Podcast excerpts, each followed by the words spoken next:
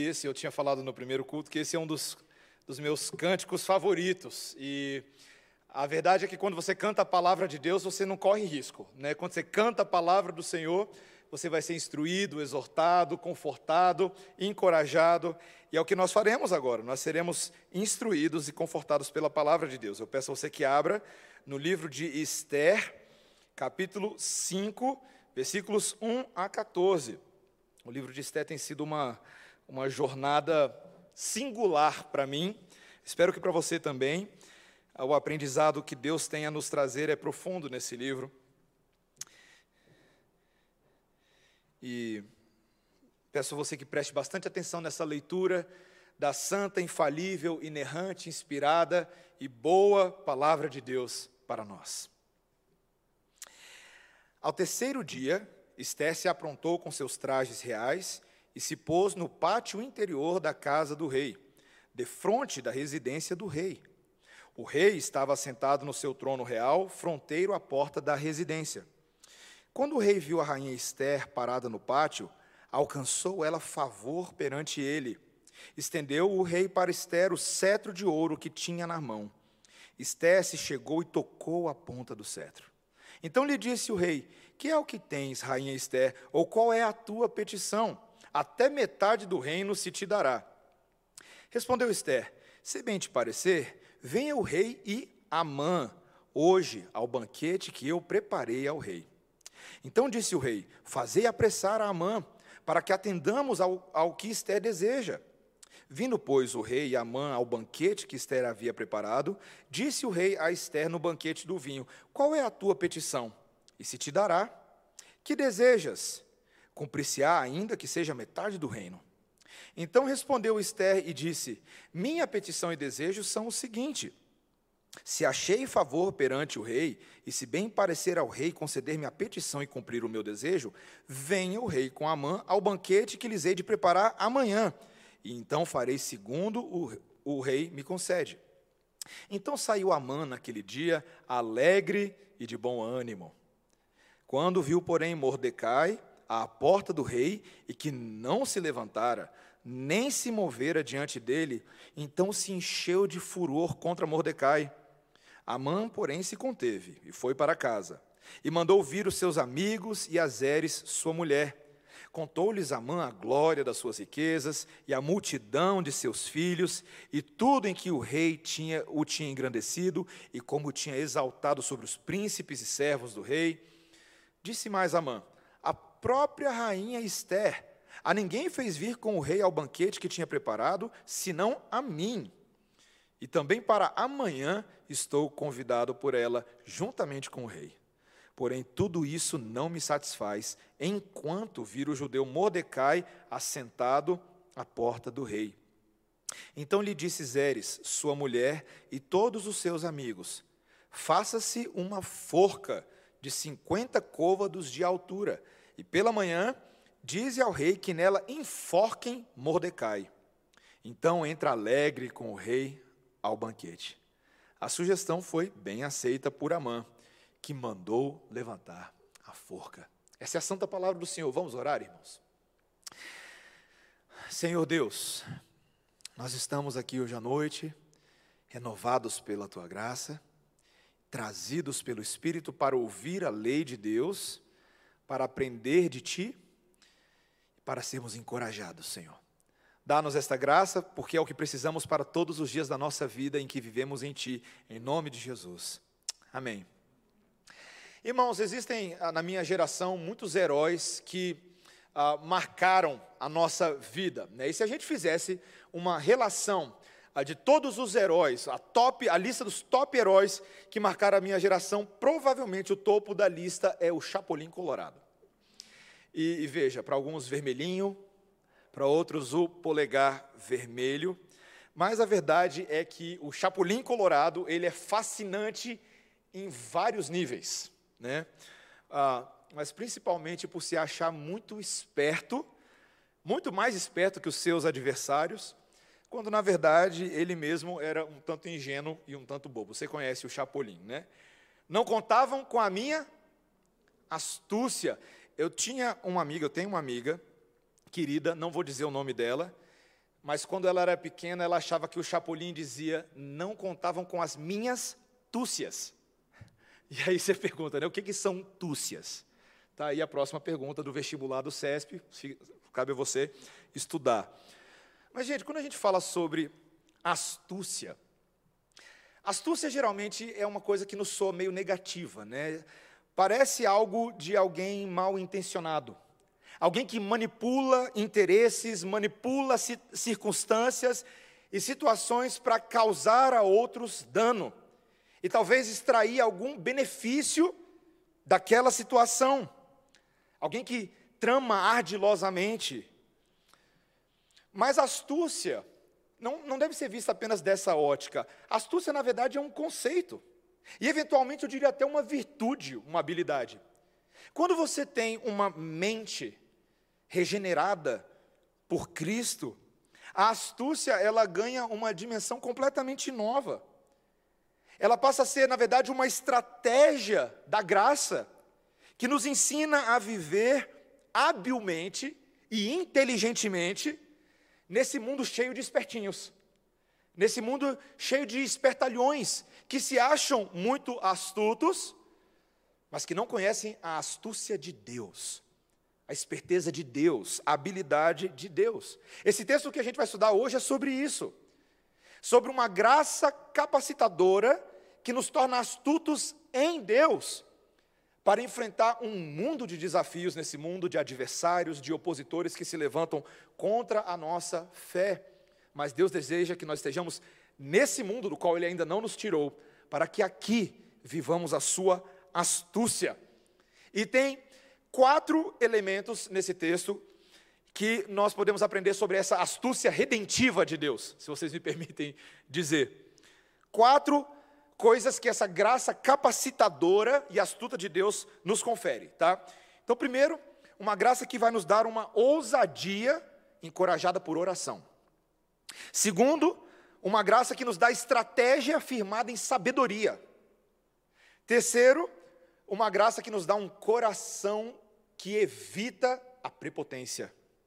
E quarto, uma graça que nos dá uma fé cheia de estratégia da redenção. Então, se você não capturou, fica tranquilo que a gente vai ponto a ponto em câmera lenta, tá? A gente recapitula. Então vamos lá. Primeiro, essa graça astuta de Deus vai nos dar ousadia encorajada por oração.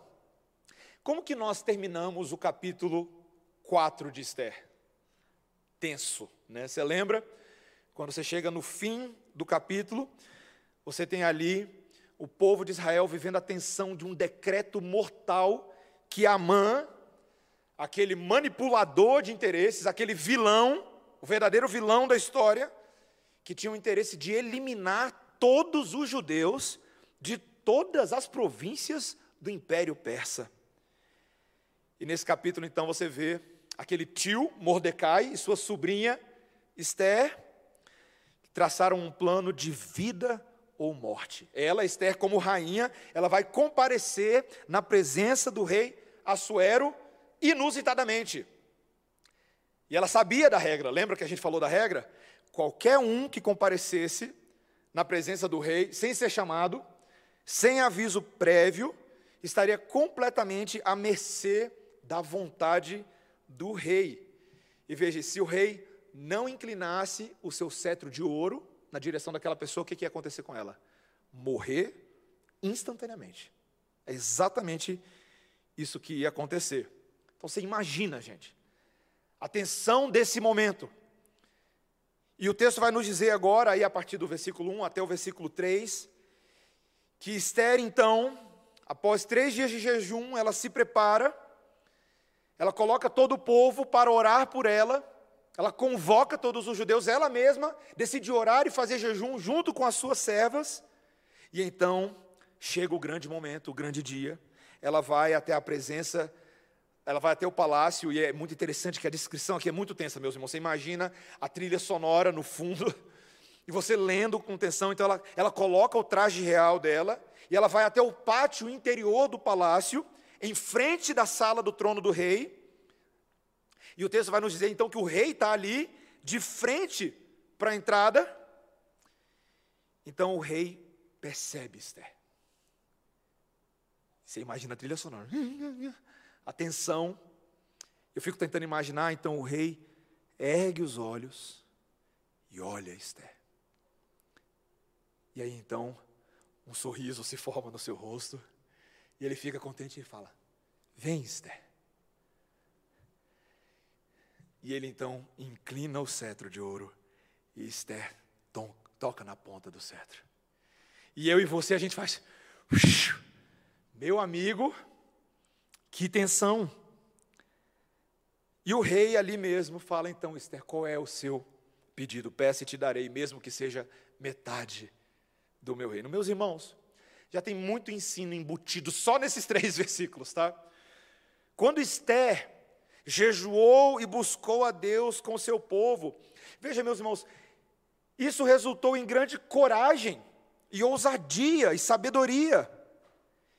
Esther arriscou a sua vida para falar com o rei, para salvar Israel. Veja, lembra que ela havia dito: se eu perecer, pereci.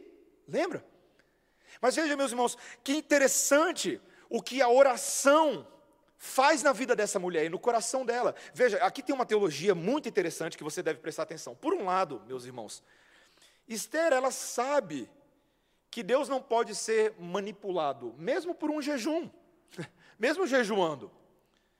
Mas por outro lado, foi justamente porque ela orou e jejuou que ela ganhou uma grande confiança de que ainda assim Deus poderia fazer algo grandioso.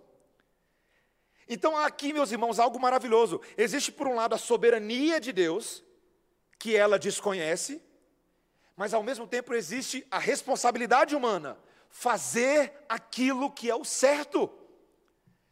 Meus irmãos, aqui a gente tem um roteiro exatamente de como a gente deve agir na vida. Quantas histórias bíblicas nos ensinam exatamente esse padrão? Veja, eu já citei a história de Daniel e seus amigos, Sadraque, Mesaque e Abidinego. Você lembra deles?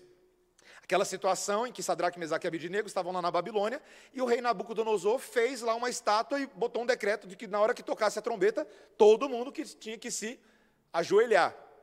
E você conhece a história, Sadraque, Mesaque e Abidinego não se ajoelharam.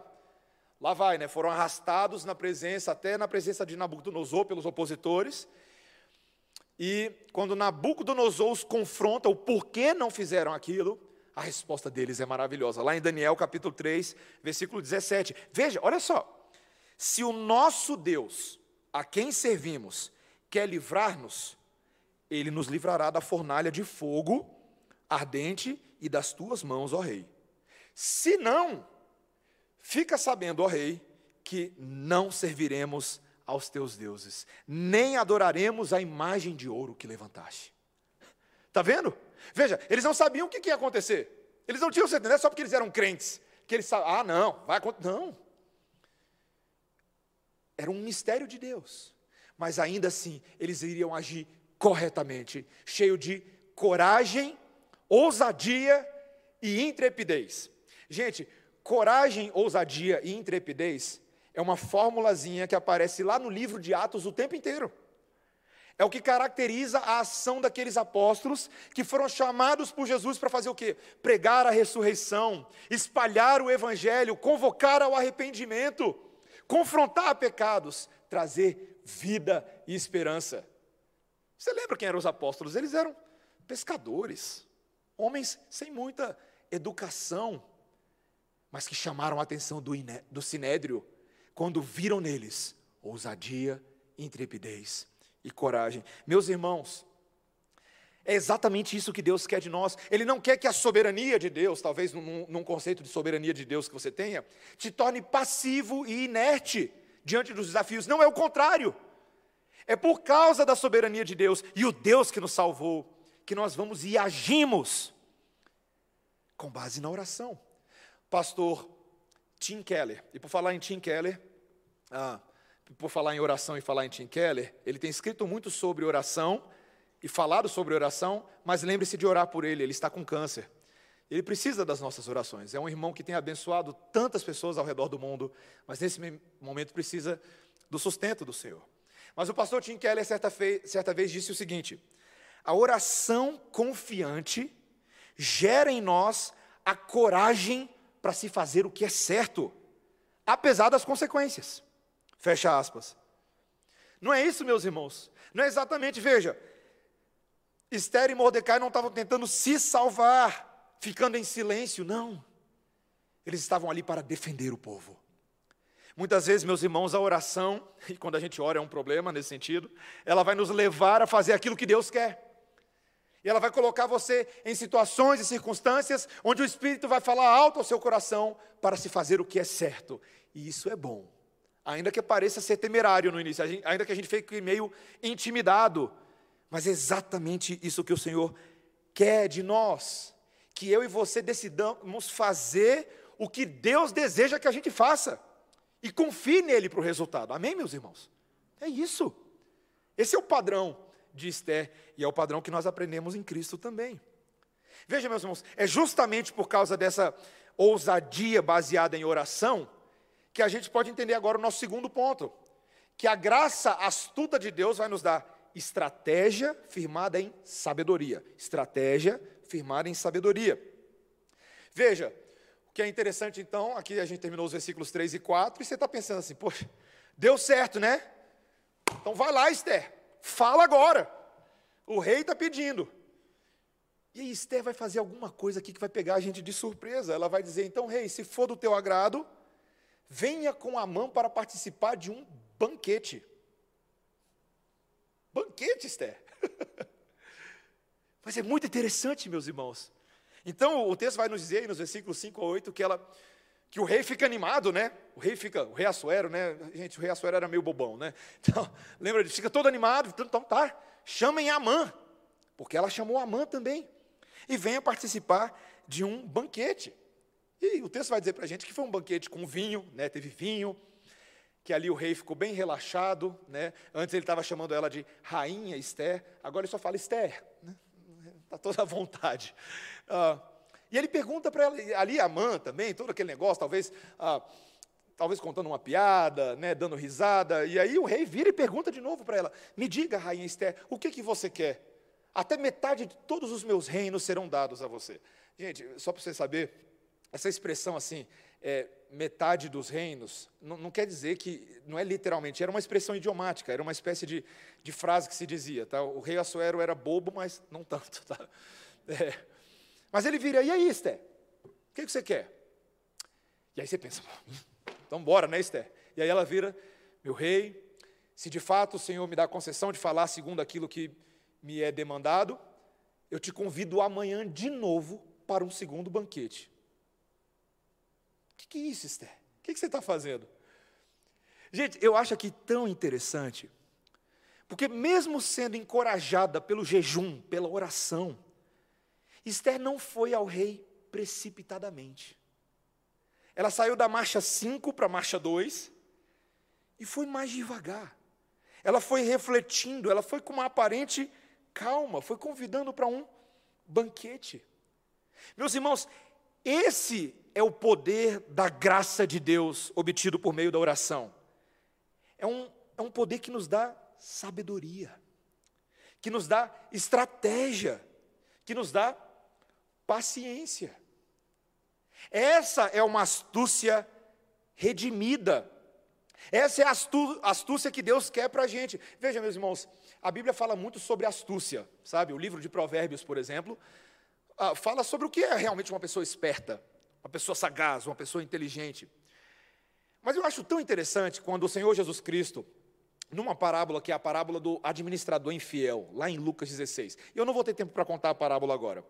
Eu só quero dizer para você que naquela parábola, o Senhor Jesus Cristo elogia um ímpio administrador pela astúcia dele, que não era facilmente identificada nos filhos de Deus. Pela maneira como aquele ímpio lá fez uma série de dinâmicas financeiras para resolver um problema, Jesus, quando conta a parábola, ele, ele fala, ele diz o seguinte em Lucas 16, 8: Olha, e elogiou o Senhor, o administrador infiel, porque se houvera atiladamente, ou seja, porque agiu com astúcia, astutamente. Porque os filhos do mundo são mais hábeis na sua própria geração do que os filhos da luz. Meus irmãos, é como se Jesus estivesse falando assim que, veja, às vezes o crente é crente, mas ele é meio bobo. Ele é meio ingênuo. ele acha que por uma falsa sensação, ele é seguro em Deus, mas ele gera uma certa falsa sensação de segurança no seu coração, e ele se esquece que a nossa luta nesse mundo não é contra carne nem sangue, mas contra o quê? Principados e potestades e dominadores deste mundo tenebroso, a saber, as forças do maligno, o diabo, que foi o que Paulo disse lá em Efésios capítulo 6. E veja, gente, quando eu falo que a gente precisa ser astuto nesse mundo, porque a nossa luta é contra o diabo, eu não estou falando aqui estritamente de, né, você poderia pensar, possessão demoníaca, está voando panela em casa, não é disso que eu estou falando, não, tá? Eu estou falando, meus irmãos, que o diabo é ardiloso. Que a principal maneira, por exemplo, que ele nos ataca é por meio da, das teses ideológicas, das ideias desse mundo, das guerras de cosmovisão que infiltram sutilmente inverdades no meio de verdade, levando as pessoas à confusão, levando as pessoas a serem incapazes de perceber ideias que não procedem de Deus. Meus irmãos, se tem uma coisa que eu posso dizer sem medo para vocês, é que disso está cheio o mundo evangélico. Vocês concordam comigo? De que quantos escândalos, quantas coisas ouvimos por confusão de ideias, ou como Paulo disse lá em Timóteo, e nós lemos hoje, sugestões de Satanás que vão entrando e cauterizando a mente das pessoas, e compete ao crente ser mais astuto que o astuto. Nós não podemos ser bobos, meus irmãos. Nós devemos, e veja, eu, eu quero que você perceba isso. Você percebe que Esther, ela não entrou aqui numa, numa falsa, ela não se tornou uma louca espiritualista. Ela não virou, é, agora eu estou no poder de Deus. Eu vou andar sobre as águas agora. Vou, vou, vou pegar em serpente, vou beber veneno. Porque aqui tem rainha. Veja, esse aqui tem rainha foi adicionado pela minha esposa na revisão do sermão hoje à tarde. aqui tem rainha. Ela não fez isso, né? Pelo contrário. Meus irmãos, ela entendeu que na sabedoria de Deus há estratégia. Deixa eu te perguntar, você é um bom estrategista? Eu, de alguns poucos anos para cá, eu comecei a jogar xadrez com a minha esposa, né? Ela me ensina um pouquinho, a gente comprou um xadrez para a gente, e a gente vai lá jogar xadrez. E, gente, xadrez é muito interessante, porque não basta você saber as regras do xadrez, você tem que ser paciente para fazer a jogada certa. E é por isso que eu sempre perco para ela. Porque ela é uma verdadeira enxadrista. E eu, o máximo que eu faço é vestir camisa xadrez, é o que eu faço. Você sabia que no reino de Deus tem muito de jogada de xadrez? Tem estratégia. Lembre-se que o livro de Eclesiastes, quando ele fala sobre. O livro de Eclesiastes é um livro de sabedoria fenomenal. Ele fala sobre o fato de que tem tempo para todas as coisas. Você lembra disso? Tem tempo de nascer, tem tempo de morrer. Tem tempo de plantar, tem tempo de colher. Tem tempo de chorar, tem tempo de rir. Tem tempo de agir e deixar de agir. Meus irmãos, no reino de Deus, não é só porque a gente está no poder de Deus que a gente faz tudo de toda forma, de qualquer maneira. Não. Até o próprio Senhor Jesus Cristo esperou 30 anos para começar o seu ministério. Quiçá a gente. Quiçá a gente. Essa paciência deve ser mais do que joguinho de computador. Essa paciência deve ser algo real para mim e para você. Eu te pergunto, você é um estrategista paciente? É verdade essa pergunta. Você tem paciência para usar a sua língua? Ou você fala do jeito que vem na cabeça? Você tem paciência para agir e deixar de agir, esperar o tempo certo? Perceber o timing das coisas? Meus irmãos, nós precisamos aprender. E a Bíblia faz isso com a gente. Por meio dos princípios, ela vai nos dando ângulos e formas e vai nos tornando melhores estrategistas desse mundo para que a gente não fique tão sujeito às ações do maligno, de Satanás. E com isso a gente vai para o nosso terceiro ponto. Veja, nós acabamos de falar que essa graça astuta nos dá estratégias pautadas em sabedoria, que ela nos dá uma ousadia encorajada por oração. Mas em terceiro lugar, meus irmãos, essa graça astuta vai nos dar um coração que evita a prepotência. Veja, quando a gente chega aí agora no versículo 9, o texto vai nos dizer que Amã saiu alegre. Oh, gente, esse Amã, né? O mitidinho, todo convencido. Ah, todo cheio de si. Mas essa alegria dele teve vida curta. Porque o texto vai nos dizer nos versículos 9 e 10 que mal ele saiu, Quem está sentado lá na porta do palácio? Mordecai. E a situação volta toda de novo. Veja, tinha um decreto que dizia que todo mundo tinha que se ajoelhar diante de Amã. E lá vai todo mundo se ajoelhar, menos Mordecai. Mordecai não se ajoelha, Mordecai não faz reverência, e o texto diz que Amã fica mordido, furioso. Mas, de alguma maneira, o texto vai dizer aqui para a gente que ele se conteve e foi para casa. Quando Amã chega em casa, manda chamar os amigos, manda chamar a esposa e começa aquela sessão gabação ali. Né? Ele começa a se gabar de todo o dinheiro que ele possuía, dos muitos filhos que Deus tinha dado para ele, ou que qualquer divindade tinha dado para ele, das frequentes homenagens que ele recebia do rei, da promoção ao posto mais elevado sobre todos os príncipes e todos os homens da Pérsia, logo abaixo de Assuero. Que homem convencido, né, meus irmãos? E veja, se não bastasse isso, o versículo 12 vai dizer para a gente que basicamente que, olha, se vocês acham que isso é alguma coisa, eu nem conto para vocês o que, que aconteceu. Né? Sabe quando o cara se empolga e começa a contar? Aconteceu um banquete que a própria rainha Esther me convidou para um banquete particular, que ela ofereceu só para o rei. E nós três estávamos lá. E detalhe, ela ainda me convidou para outro banquete amanhã. Você consegue visualizar nessa hora a manta, né? Aqui é a mãe. Mas não foi exatamente assim que ele reagiu. Porque olha o que o versículo 13 vai dizer. Olha o versículo 13. Porém, tudo isso não me satisfaz, enquanto vir o judeu Mordecai assentado à porta do rei. Meus irmãos, a mãe estava tão consumido pelo ódio por Mordecai, que ele nem conseguia aproveitar direito a honra de ser convidado para a festinha de Esther. Ele não conseguia. Meus irmãos, no seu coração, no coração de Amã, havia ódio e amargura que são como ervas daninhas, que têm raízes que vão crescendo e se tornam longas, e crescem no coração e corrompem toda a vida de uma pessoa. E saiba de uma coisa, a Bíblia trata de. É interessante que Amã se torna um exemplo daquele caminho que nós devemos evitar. Aquilo que a Bíblia vai chamar de raiz de amargura. Lembre-se, por exemplo, que o autor de Hebreus, lá no capítulo 12, versículo 15, ele nos adverte, ele traz uma advertência muito séria para a gente. Ele, ele diz que nós devemos atentar diligentemente para que não haja alguma raiz de amargura que brotando vos perturbe, e por meio dela muitos sejam contaminados. Meus irmãos, a amargura é uma coisa terrível no coração. Porque ela, ela nos toma por completo e nos impede de fazer as outras coisas. Veja, eu vou tentar usar aqui um exemplo bem calibrado para você entender, tá? Como é que você sabe que uma pessoa está com Covid, com coronavírus? Tem lá os sintomas, os, né, você começa a fazer um pré-diagnóstico, mas quando você, vem, você vai no médico, ele vai pedir o quê? Uma tomografia do tórax. E quando ele faz a tomografia do tórax, ele vai lá pegar o, o laudo, os resultados, olhar as imagens e se você eventualmente estiver com a doença, ele vai ver então aquela característica do seu pulmão, o efeito de vidro fosco. Vocês já ouviram falar disso?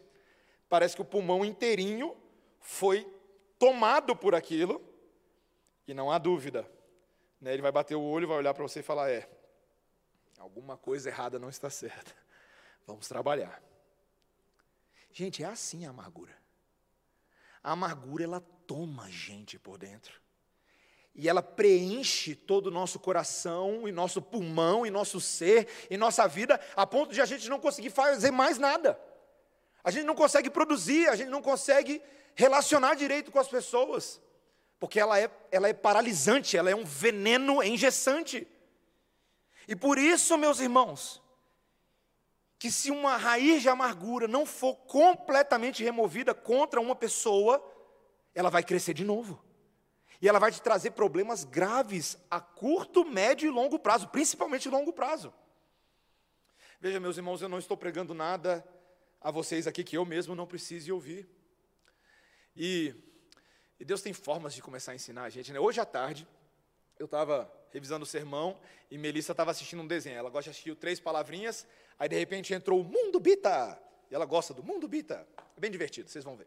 Aí ela estava lá e ela começou a ouvir uma musiquinha. Eu falei, caçamba, olha essa música. Eu falei, eu tenho que anotar, eu tenho que falar no sermão hoje à noite. Olha só, presta atenção. Quando a gente está doente, nada nos anima. Nosso corpo fica mole, feito gelatina. Como vovó já disse, só o amor pode curar.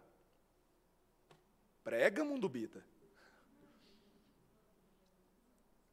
Você percebe?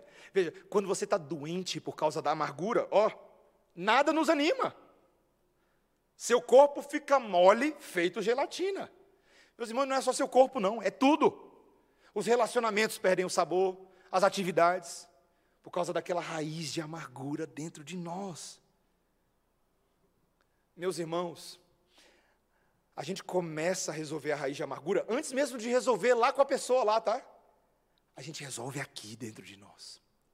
Quando a gente ora e pede ao Senhor que corte pela raiz esse negócio que está nos destruindo e inunde o nosso ser com a cura do amor. Que nos lembra que não há motivo para viver amargurado, porque o amor de Deus prevalece sobre toda amargura. Que a amargura do pecado não tem prevalecido sobre nós, e sim o amor pactual, salvífico e restaurador de Deus. E você precisamos nos lembrar disso para vencer a amargura. amargura. A verdade, meus irmãos, é que se a simples menção do nome de alguém já te deixa com raiva, assim como estava acontecendo com a Amã, confesse sua amargura como pecado. Ignorar a amargura, escondê-la de outros, fazer mudanças superficiais no comportamento não é suficiente. Não é suficiente. E veja, meus irmãos, aqui no, no pacote Amã, não tem só amargura, não, tá? Tem arrogância também. E nós precisamos lidar com a arrogância do nosso coração. Você percebeu o que, que Amã fez? Veja, o texto diz para a gente que ele chamou o pessoal para vir para casa, né? Os amigos e a esposa, Zeres. E você pensa assim, poxa, o povo vendo a situação de Amã, estava na hora de fazer uma intervenção. Sabe quando os amigos juntam assim, a gente precisa fazer uma intervenção com você, precisa conversar sério e tentar dissuadi-lo dessa raiva, desse ódio todo que ele estava. Mas não, né? Os bocós lá se tornam cúmplices dele e até sugerem o que, que ele tem que fazer para resolver a amargura. Sabe o que, que a esposa dele fala assim? Ah, meu bem, o seguinte, meu bem, ouve a sua esposa agora. Manda construir uma forca de 50 côvados de altura. Gente, você sabe quantos são 50 côvados? são aproximadamente 22 metros de altura. É o equivalente a um prédio de nove andares. Imagina então, tá? A cena.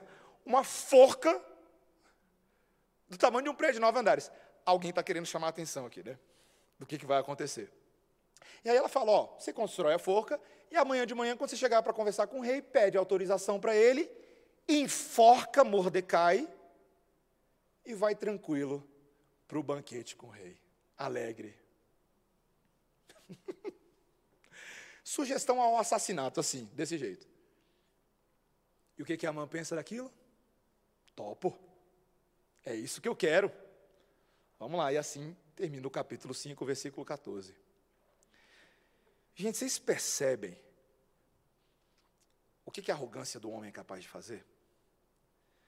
O problema da arrogância, e eu quero te perguntar assim, eu, você, você consegue ver o tamanho da arrogância de Amã? A arrogância dele tem o tamanho exatamente de 50 côvados de altura. Esse é o tamanho da arrogância dele.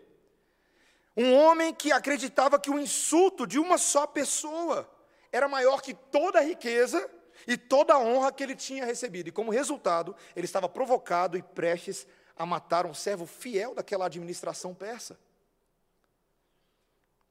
Meus irmãos, a arrogância é uma armadilha certa. E ela é muito sutil, viu? Quem é arrogante não sabe que é arrogante, ou pelo menos faz vista grossa e finge que não é com ele. E esse é o problema. A queda é muito grande, é maior do que 50 côvados, tá, gente? O arrogante cai na sua própria armadilha. E para a gente evitar a raiz de arrogância, igual a raiz de amargura, eu e você precisamos perguntar coisas para o nosso coração, sondar o nosso coração, pesar. Será que a gratidão a Deus pelas honras e bênçãos que nós temos recebido imerecidamente na vida são mais importantes? Ou você fica mais chateado com um insulto, com um desfavor, do que uma pessoa que não gosta de você? Uma pessoa que tem uma opinião contrária a você? A gente começa a verificar a nossa arrogância assim. Quando todo mundo tem que gostar da gente, não pode ficar um de fora. A nossa crise de perfeccionismo, aquela inabilidade de receber qualquer crítica que seja, e nos torna difíceis. Meus irmãos, a verdade é que a palavra denuncia o nosso pecado, o meu e o seu. Muitas vezes a gente pensa muito mais a respeito de nós mesmos e menos na graça de Deus. E acabamos sendo levados a um espírito arrogante e soberbo. É uma baita armadilha para a queda. E eu não quero dar spoiler do livro aqui, porque cenas dos próximos capítulos, tá? Meus irmãos, se é tão difícil lidar com o nosso coração, e a verdade é que é difícil. E ao mesmo tempo, nós temos que ser bons estrategistas para viver nesse mundo difícil que a gente está. Como fazer dar certo? A única e última, nosso último ponto desse sermão, a única maneira é ter fé não na sua estratégia, mas ter fé na estratégia da redenção. De novo, não é ter fé na sua estratégia, mas ter fé na estratégia de Deus, na estratégia da redenção. Se você quer falar de astúcia e ardil, falemos daquele que é o mais ardiloso de todos os tempos: Deus. Não no sentido negativo, mas aquele cujas estratégias para alcançar aquilo que precisa ser feito são infalíveis. E veja, eu quero trazer aqui uma informação para você sobre o livro de Esté, que eu já falei, mas você precisa de novo prestar atenção. O livro de Esté é um livro muito curioso quando você faz uma análise literária dele. Porque ele é um livro que tu, todos os eventos que acontecem nele são descritos por uma ótica puramente humana. Veja, o nome de Deus não aparece no livro de Esther. Você não tem menção do nome de Deus. Você não tem menção de elementos da providência divina de uma forma mais teológica. Não tem. O tempo inteiro, os eventos são descritos de uma forma humana. E, inclusive, os comentaristas admitem: esse é o livro, literariamente falando, mais humanizado, mais terreno que tem. E é aí que está a geniosidade do livro de Esther. Porque a estratégia de Deus, meus irmãos, muitas vezes, e está acontecendo essa estratégia no livro de Esther, ela é invisível ao olho de quem vê, mas é visível ao olho de quem crê. De novo, a estratégia de Deus é invisível ao olho de quem vê, mas ela é visível ao olho de quem crê. E Esther cria, e Mordecai cria, e os judeus creram, e por isso eles estavam vendo coisas que os olhos persas não podiam ver. Meus irmãos, a única forma de nós começarmos a entender a estratégia de Deus que está acontecendo nesse momento, nessa noite aqui, é se os nossos olhos da fé se abrirem para ver o ardil de Deus, a estratégia de Deus. Afinal de contas, meus irmãos, nenhuma estratégia nesse mundo, nenhuma arte da guerra, nenhuma estratégia de Napoleão Bonaparte se compara ao nível de loucura da estratégia de Deus para salvar a gente. Lá em 1 Coríntios capítulo 1, a partir do versículo 14 em diante, versículo 18, 21, 23, 25, 27, o apóstolo Paulo vai lembrar aquela igreja de Coríntios que a mensagem do evangelho, ela é escândalo para os judeus e pura estupidez para os gentios. E veja, ele não estava totalmente incorreto, as pessoas percebiam dessa maneira. Mas para aqueles que eram salvos, era poder de Deus. E veja, eu vou citar aqui para você um trecho extraído de um livro do pastor John MacArthur, um livro chamado Boas Novas. E ele diz o seguinte: abre aspas. A partir da perspectiva humana, crer que a morte horrenda e humilhante de um carpinteiro judeu há mais de dois mil anos atrás, traz qualquer impacto à vida moderna. Quanto mais oferecer qualquer espécie, ou oferecer alguma espécie de sacrifício substitutivo por nossos pecados. Isso soa como maluquice. Mas conforme Pedro audaciosamente exclamou aos sacerdotes e líderes de Israel: Não há salvação em nenhum outro. Porque abaixo do céu não existe nenhum outro nome dado entre os homens pelo qual importa que sejamos salvos. O nome de Jesus. Essa é a estratégia. Esse é o Messias. Esse é o príncipe da paz. Meus irmãos, lá em 1 Coríntios, capítulo 1 de novo, quando a gente lê lá no versículo 1, visto como na sabedoria de Deus, agora substitui por astúcia, pela estratégia de Deus, o mundo não o conheceu pela sua própria sabedoria, astúcia, aprove a Deus salvar os que creem pela loucura da pregação. Meus irmãos, essa é a grande comissão, é isso que está acontecendo. A única esperança da salvação vem pela pregação da loucura da cruz. Amém, meus irmãos? Porque é coisa de doido mesmo, tá? Cá para nós, é coisa de doido. Ele não era rei, ele não era imperador, aos olhos do... ele era carpinteiro, gente. Nascido em Nazaré, filho ali de José e Maria, todo mundo sabe quem são os pais. Mas à medida que ele foi falando, e vivendo, e amando, e curando, e transformando, e realizando milagres, uma certa loucura veio à tona. Esse homem só pode ser emissário de Deus, como disse Nicodemos em João capítulo 3, porque ninguém pode fazer as coisas que você faz se não vier da parte de Deus. Os olhinhos estavam sendo abertos, né? Estava começando a entender. Aquela mulher samaritana, à beira do poço, achando que Jesus estava só com sede da água daquele poço, ela fala, e ele fala: Não, não, não. É você que precisa da água que eu tenho para oferecer, a água para a eternidade. E os olhinhos dela, ó, uh, tinha cinco maridos, vivia uma vida desgraçada, mas quando ela volta para Samaria depois do encontro com Jesus, ela é outra pessoa. Algo dentro dela diz: Você conheceu a estratégia de Deus. Eu não sei quem ele é, não sei de onde ele vem, mas ele falou tudo o que eu sou. Quem sabe ele é o Messias. Vamos lá para ver. E lá vai todo mundo conhecer a estratégia de Deus. Meus irmãos, os evangelhos, o livro de Atos, toda a palavra de Deus nos fala de uma estratégia. E até agora você deve estar pensando, tá, pastor, mas o que, que isso tem a ver com o livro de Esther? O que, que isso tem a ver com o livro de Esther? Tem tudo a ver. Porque se você não percebeu, ainda que Esther tenha sido um veículo para a libertação dos judeus ali no início, quando ela entrou na, no quarto de Assuero e recebeu a inclinação do cetro positiva. Você lembra que eu falei que Esther ainda era pecadora? Ainda que fosse a mais bela entre as mulheres, era feia pelo pecado.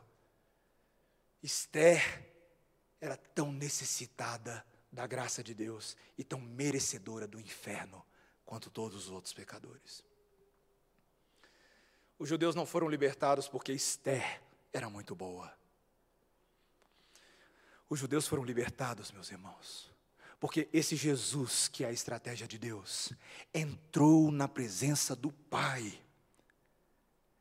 sendo limpo de pecados, justo em todo o seu pensar, agir e falar, meritório na sua justiça. E o Pai inclinou o cetro de ouro para ele porque esse é o meu filho amado em quem me comprazo. Ele não tem pecado, ele não tem injustiça, ele não tem mancha de morte. Ele merece. E essa é a gloriosa doutrina da justificação pela fé. Nós somos justos e só estamos aqui hoje à noite aceitos na presença de Deus, porque Jesus foi aceito na presença de Deus após haver cumprido tudo aquilo que não era dele, ter morrido a morte que não era dele, mas ele fez isso. Meus irmãos, você não foi salvo por causa de Esther. Quem é Esther? Você foi salvo por causa de Jesus. E Esther foi salva por causa de Jesus. E Davi foi salvo por causa de Jesus. E Abraão, e Noé, e Moisés, e Samuel, e Davi de novo. Quantas vezes nós somos vez após vez renovados para a misericórdia, para o amor e para a justiça, porque Jesus, o sumo sacerdote, está de pé, nosso advogado celestial, que intercede por nós. Amém, meus irmãos? Ele está lá, firme e forte. O que justificou e o que sustenta e santifica a igreja nesse momento. Essa é a estratégia. Essa. Deixa eu apelar com você. Quando você conhece essa estratégia, quando você entende a lógica, que parece tão ilógica, que você ia para o inferno, mas ele quis te amar, ele quis te perdoar, e ele fez todos os passos para que alcançasse a sua salvação. Quando você entende, quando você é tomado por isso, meu irmão e minha irmã, a sua estratégia nesse mundo muda. Muda. É outra pessoa, é outra cabeça, é outra história. É assim, meus irmãos. E veja, eu quero, eu quero ensinar para você como, ainda que Esther não conhecesse o Cristo que viria, mas ela já tinha esperança no Deus que agia isso mudou a estratégia de Esther, foi a estratégia de Jesus e deve ser a nossa. Eu estou fechando meu sermão, eu quero te dar quatro passos para você ter uma estratégia redentiva na sua vida. Quatro passos para uma astúcia redimida. Veja, qual foi a primeira coisa que Esther e Jesus fizeram? Calculou o custo. Calculou o custo. Esther percebeu que a vida dela estava em jogo. Jesus sabia que a vida dele estava em jogo. Esté disse, né? Se eu perecer, pereci. Ela não sabia. Jesus disse: Eu vou perecer. Eu pereci, eu ressuscitei. Mas calcule o custo. Veja, não seja ingênuo. Não vai falando, eu vou seguir com fé, com meu Deus eu vou, numa certa espécie de fé mística. Não. O custo do discipulado é real. Calcule, pense. Mas Deus vai te ajudar a seguir nele. Segunda coisa, estabeleça prioridades. Não foi o que Esther fez? Ela acreditava que a segurança da raça judaica era mais importante do que a própria vida dela. Jesus sabia que a nossa salvação era mais importante do que o seu corpo, e ele entregou a sua vida por nós. Meus irmãos, prioridades definem sacrifícios, prioridades definem metas, e nos levam a agir como Deus espera que nós façamos. Terceira coisa, prepare-se. Não foi o que Esther fez? Pediu para o povo orar por ela. Ela mesma orou, ela foi jejuar, ela se preparou. Meus irmãos, Jesus fez a mesma coisa. Pouco antes de morrer, ele estava orando e cantando hinos com seus discípulos, chorando, suando sangue, era difícil, mas ele se preparou. Ele até tomou uma última refeição cerimonial, a Santa Ceia, que não foi consolo só para os discípulos, mas foi consolo para o coração dele também. Prepare-se, prepare-se, fortaleça-se na fé do Senhor. Quarto e último lugar, determine um curso e siga em frente com ousadia. Meus irmãos, nunca planeje tanto a ponto de você hesitar e nunca fazer nada. é, é igual reforma de banheiro de apartamento, sabe? Nunca termina. Você fica lá, mas tem que fazer tal coisa. Meu irmão, termina essa reforma. Povo precisa usar o banheiro, está apertado. Haja, faça, siga em frente. Ah, mas eu não sei se é a vontade de Deus. Eu não conheço os oráculos secretos de Deus. Ninguém conhece, meus irmãos. Nós não temos na palavra de Deus todas as revelações sobre todos os detalhes da, da sua vida, não é evidência gospel. Mas você tem todos os princípios e toda a garantia de um Deus que diz: Vai, eu vou contigo, eis que estarei contigo todos os dias até a consumação dos séculos. Então o povo de Deus define com base na palavra de Deus e vai na força de Deus. Meus irmãos, é isso, é isso, essa é a estratégia, esse é o caminho. E eu posso garantir para você que essa estratégia não falha, sabe por quê, meus irmãos? Porque o plano de Deus não falhou. Afinal de contas, se você e eu estamos aqui hoje à noite, é porque o plano dele não falhou. Não falhou. E, e você pode até chegar no final desse capítulo 5, e quando você vê Amã, no último versículo, agindo maquiavelicamente, você quase consegue ver o próprio diabo dizendo: não contavam com as minhas astúcias. Mas o resto da Bíblia inteira, Jesus responde: Ah, é? Segura aqui as suas túcias.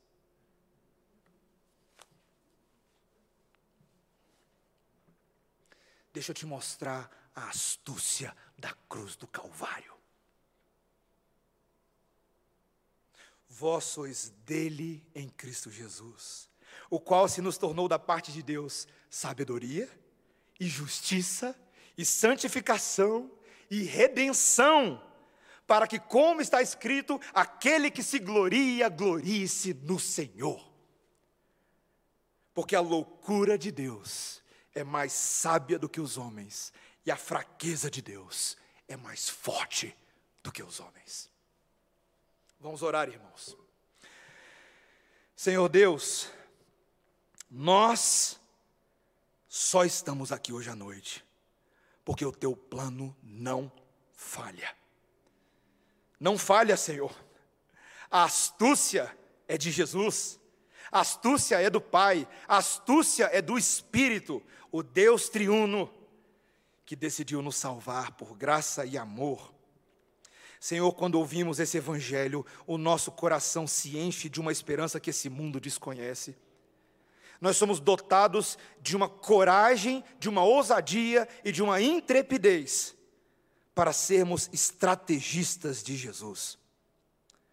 Para sermos homens e mulheres que não vivem mais com base no velho homem, na amargura, na arrogância, na dor do passado, mas vivemos na justiça, na mansidão e no poder de Jesus. Senhor, às vezes a nossa experiência humana não corresponde muito a isso na prática, pelo menos é o que sentimos. Mas, Senhor, nos ensina a ser menos incrédulos e mais cheios de fé, como Esther foi, como Mordecai foi nós que hoje já temos algo superior ao que Esther e Mordecai tinham, porque temos já o cumprimento cabal das promessas que haviam sido ditas a respeito de Jesus, para que nós não tenhamos uma gota de dúvida de que se Deus é por nós, quem será contra nós? Aquele que não poupou seu próprio filho, antes por todos nós o entregou, não nos dará porventura com ele todas as coisas. Senhor, nós te agradecemos porque em Cristo Jesus nós somos mais do que vencedores, em nome de Jesus. Amém. Irmãos, vamos ficar de pé?